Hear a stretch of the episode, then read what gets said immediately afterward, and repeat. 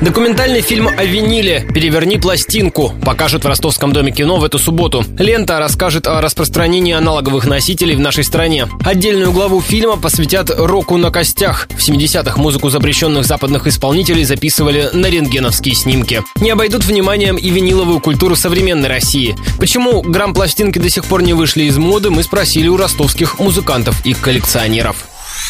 Андрей Сатори, организатор виниловых вечеринок «Фонотека». Винил, он живой. В нем есть какая-то своя магия, особенно когда ставишь вот пластинку, сверху иголку. Винил, он такой жирный, такой теплый. Качество звука, конечно, да, в первую очередь. Ну и вот сама обстановка всего этого воспроизведения, она как-то ближе мне, нежели вот другие MP3, там, WAV форматы и прочее, отличается.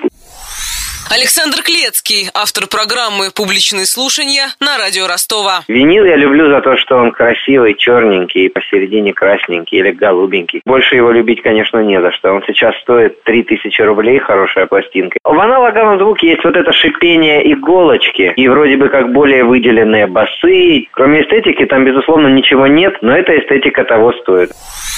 Евгений Донченко, владелец интернет-магазина виниловых пластинок 12 Inch Love. За качество звука, во-первых. Шире частотный диапазон, то есть богаче и глубже низкие частоты, бас. Высокие частоты, они тоже имеют теплую окраску, не такую вот резкую, как на CD. А второе это коллекционирование пластинок как хобби с юности. Фильм о виниле «Переверни пластинку» можно посмотреть в Доме кино в субботу в 21.30. А через неделю там же состоится фестиваль фильмов о рок-музыкантах «Beat Festival». В течение четырех дней покажут документальные ленты о Дэвиде Боуи, Иги Попе и группе «Placebo».